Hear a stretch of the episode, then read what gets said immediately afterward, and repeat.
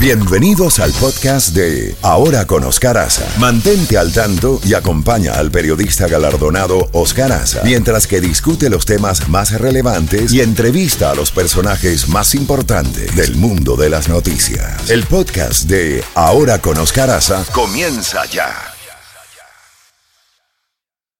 Z92. Toda la música de la A a la Z. La Z mañana. Una mañana diferente. Ahora con Oscar Aza. Disfrútala en Z92. Un placer saludarlos en esta mañana, segunda hora de información, segunda hora de acompañarles en este comienzo de día martes 4 de abril, martes santo. Gracias por estar con nosotros.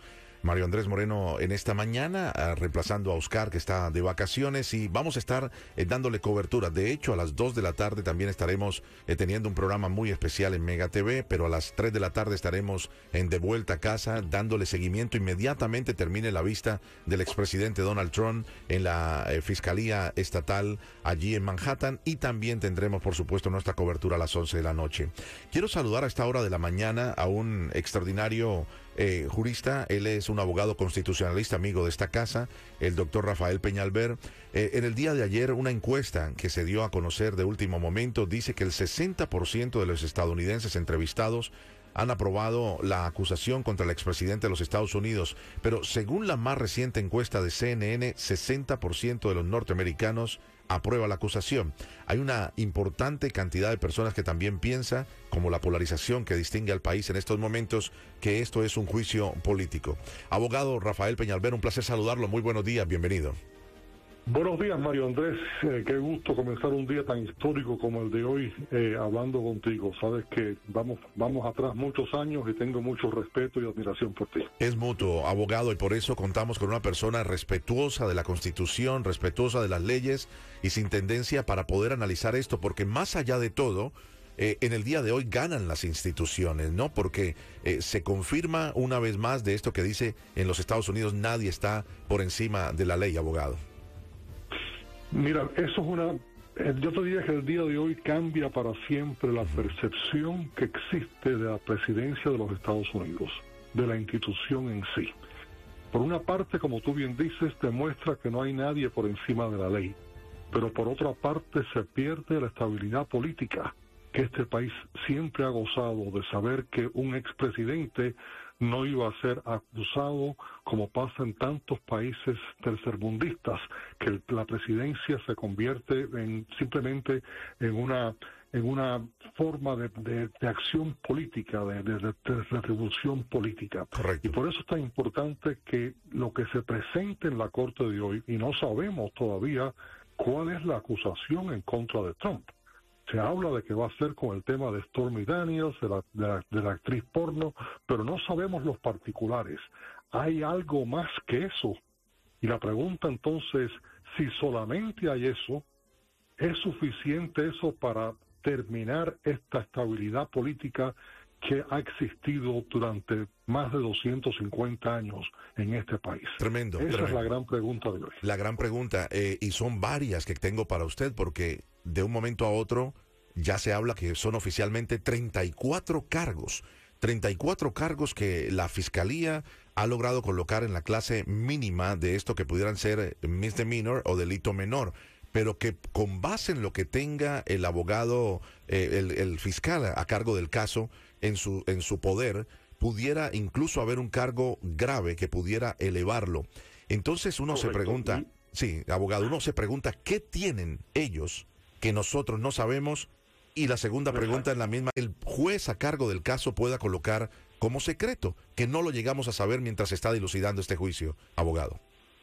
Correcto, esa es la gran pregunta. 34 cargos que puede ser algo un poco ficticio la forma en que se presenta, porque por ejemplo, si el pago que se le hizo a la actriz de 130 mil dólares se hizo en una forma de, digamos, 10 mil dólares por mes, porque acuérdate que todo esto es la, el, delito a nivel del estado de Nueva York, que es un misdemeanor, que es un delito menor cuantía, que es la falsificación de récords, que lo que se lo que en realidad era un pago para callar a esta actriz, se, se, puso en los récords de la compañía Trump como si fuera un pago de honorarios profesionales al señor Michael Cohen, que fue el que adelantó los 130 mil dólares.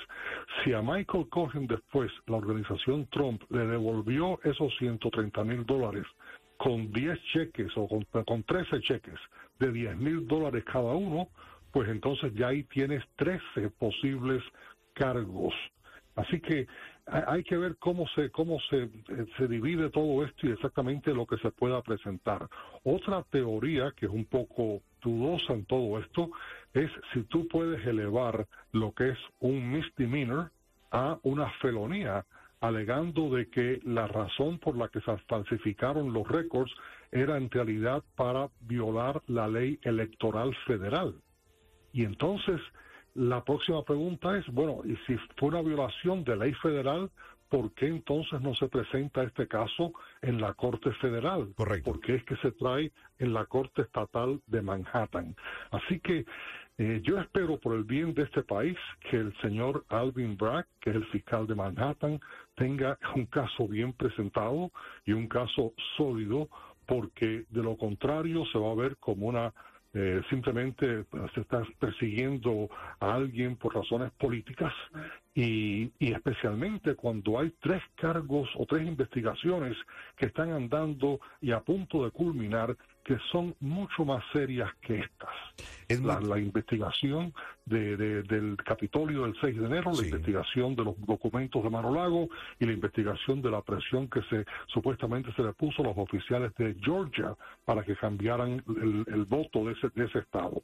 Esos son cargos que, en mi opinión, sí elevan al, al, al a, a, poder de terminar esta tradición de no, de no encauzar a un expresidente, pero hacerlo por un pago de 130 mil dólares a una actriz porno, me parece que si no hay más que eso, se va siempre a, percibir como una algo político. Algo político, un juicio político. Y es que es imposible separar estos cargos que tiene el fiscal. Es un cargo político, es un cargo para el cual se hace campaña.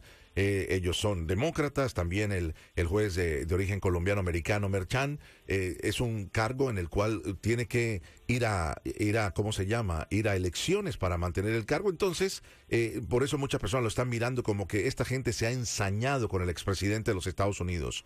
La diferencia... Sí, sí, abogado. Sí.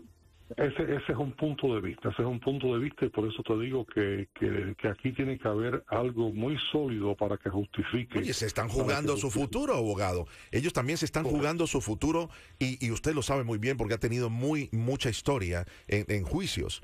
Cuando eh, la parte, el ente acusador, y el ente defensor se preparan para un juicio, tienen que ir como, como cuando se va a la guerra, con la mejor artillería y con haces debajo de la manga y con las mejores armas para poder contrarrestar el ataque de su contraparte.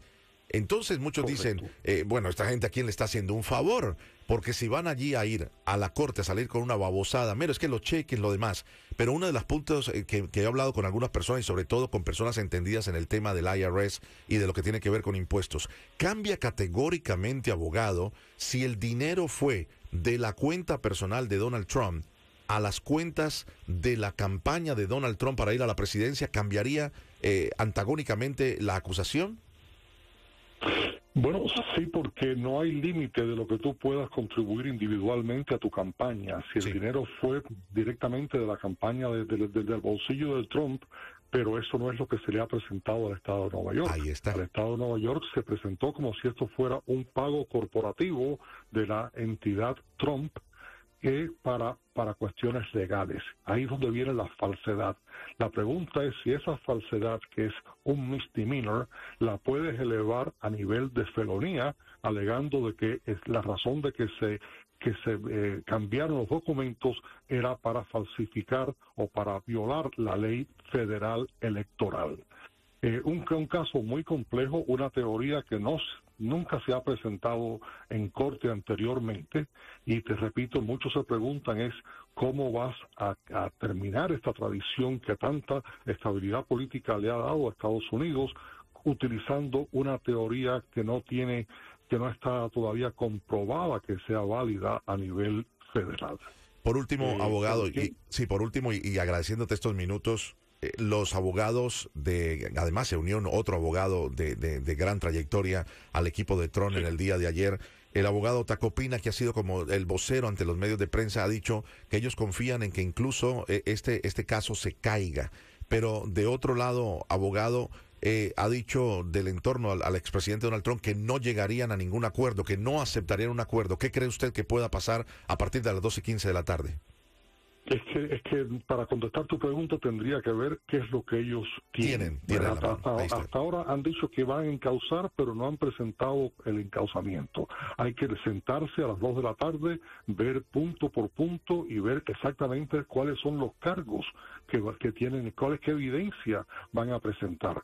Van a presentar un encauzamiento que simplemente es como un, un, un esqueleto de lo que de las bases jurídicas en las que está basado o van a presentar lo que se llama una narrativa un encauzamiento con mucho detalle, de especificando punto por punto qué es lo que ellos van a presentarle a un jurado que tendrá la palabra final. Y esto es un gran riesgo. Aquí hay Mm. dos riesgos. Sí. Número uno, que el caso se desestime por un juez diciendo la teoría esta de tratar de elevar a un misdemeanor a una felonía, ve esto no tiene base constitucional. Ese es el peligro número uno para la fiscalía. Peligro número dos es que para que el presidente Trump sea convicto necesitaría unanimidad de un jurado, unanimidad de 12 personas y solamente una de 12 que diga no me han convencido, el presidente Trump sería inocente. Interesantísimo. Qué honor tenerlo, abogado Rafael Peñalver. Cierro con esto.